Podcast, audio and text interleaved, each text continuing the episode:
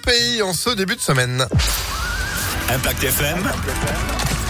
Le pronostic épique. Et bon lundi avec nous, jour de reprise peut-être pour vous qui aviez eu la chance d'être en vacances, d'en profiter, de vous reposer. Bah, J'espère que tout va bien. Lui aussi, il était en vacances, il est de retour. C'est avec plaisir qu'on le retrouve.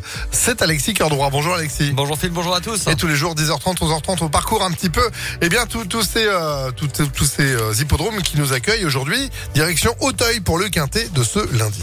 Oui, tout à fait. Réouverture de l'hippodrome d'Auteuil. On saute sur euh, 3600 mètres, des 13h50, un beau quintet pour euh, chevaudage avec 16 partants, dont le régulier qui fait fortune.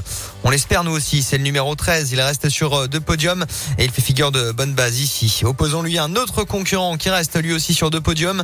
C'est le 10 Okusai Valis. Viendra ensuite le top weight Las Bonaparte Seizing avec le bon James Revelet. Enfin, ne pas négliger l'élève Nicole, le 3 Galopin de Balme qui peut monter de catégorie avec succès et le 6 Gentilhomme avec Clément Lefebvre.